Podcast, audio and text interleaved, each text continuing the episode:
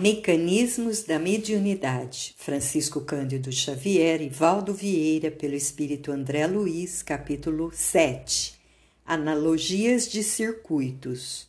Velocidade elétrica. Estudemos ainda alguns problemas primários da eletricidade para compreendermos com segurança os problemas do intercâmbio mediúnico.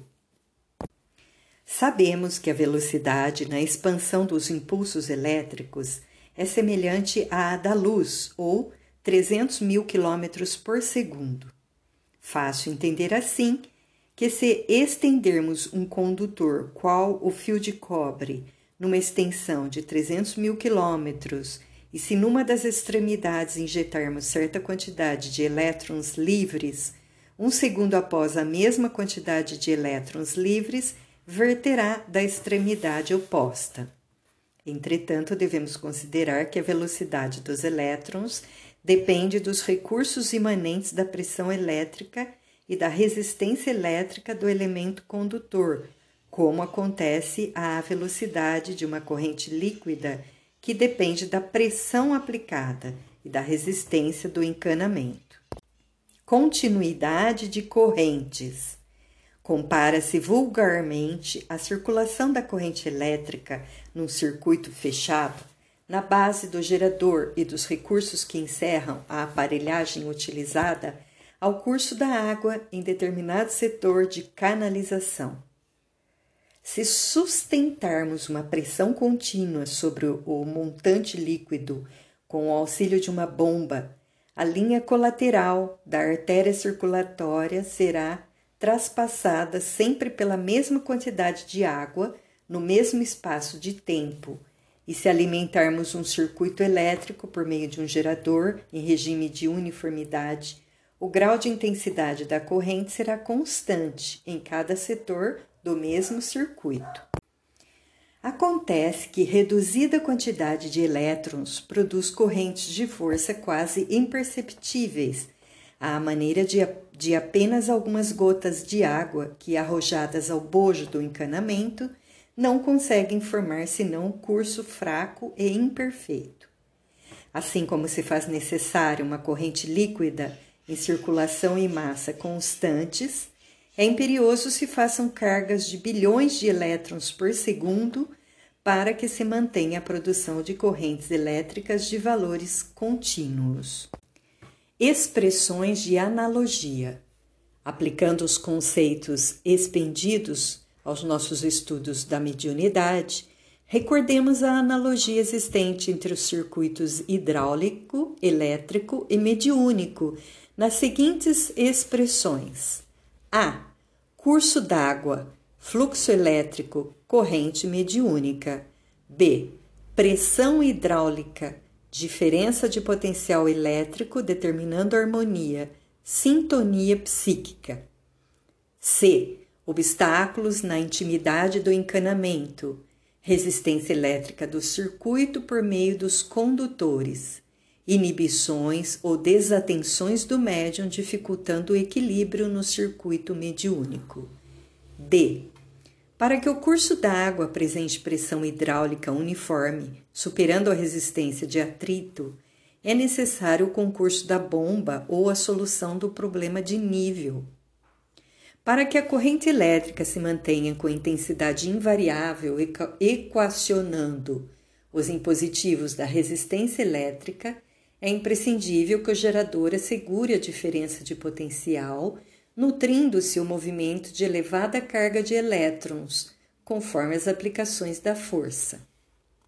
E para que se garanta a complementação do circuito mediúnico com a possível anulação das deficiências de intercâmbio, é preciso que o médium ou os médiums em conjunção para determinada tarefa se consagrem de boa mente à manutenção do pensamento constante de aceitação ou adesão ao plano da entidade ou das entidades da esfera superior que se proponham a utilizá-los em serviço de elevação ou socorro.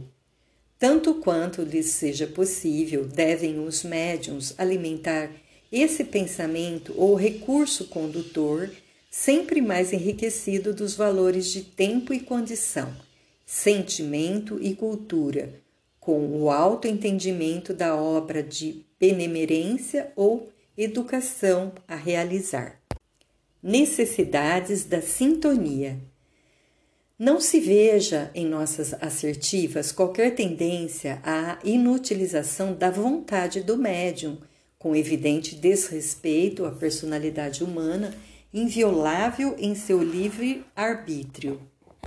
Anotamos simplesmente as necessidades da sintonia no trabalho das inteligências associadas para fins enobrecedores, porque, em verdade, os médiums trazidos ao serviço de reflexão do plano superior, quer nas obras de caridade e esclarecimento, quer nas de instrução e consolo, precisarão abolir tudo o que lhes constitua preocupações extras, tanto no que se refira à perda de tempo, quanto no que se reporte a interesses subalternos da experiência vulgar sustentando-se por esforço próprio e não por exigência dos espíritos benevolentes e sábios, em clima de responsabilidade, alegremente aceita e de trabalho voluntário na preservação e enriquecimento dos agentes condutores da sua vida mental, no sentido de valorizar a própria cooperação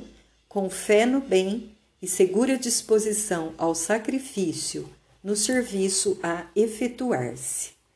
Naturalmente, estudamos no presente registro a mediunidade em ação construtiva e não o fenômeno mediúnico, suscetível de ser identificado a cada passo, inclusive nos problemas obscuros da obsessão.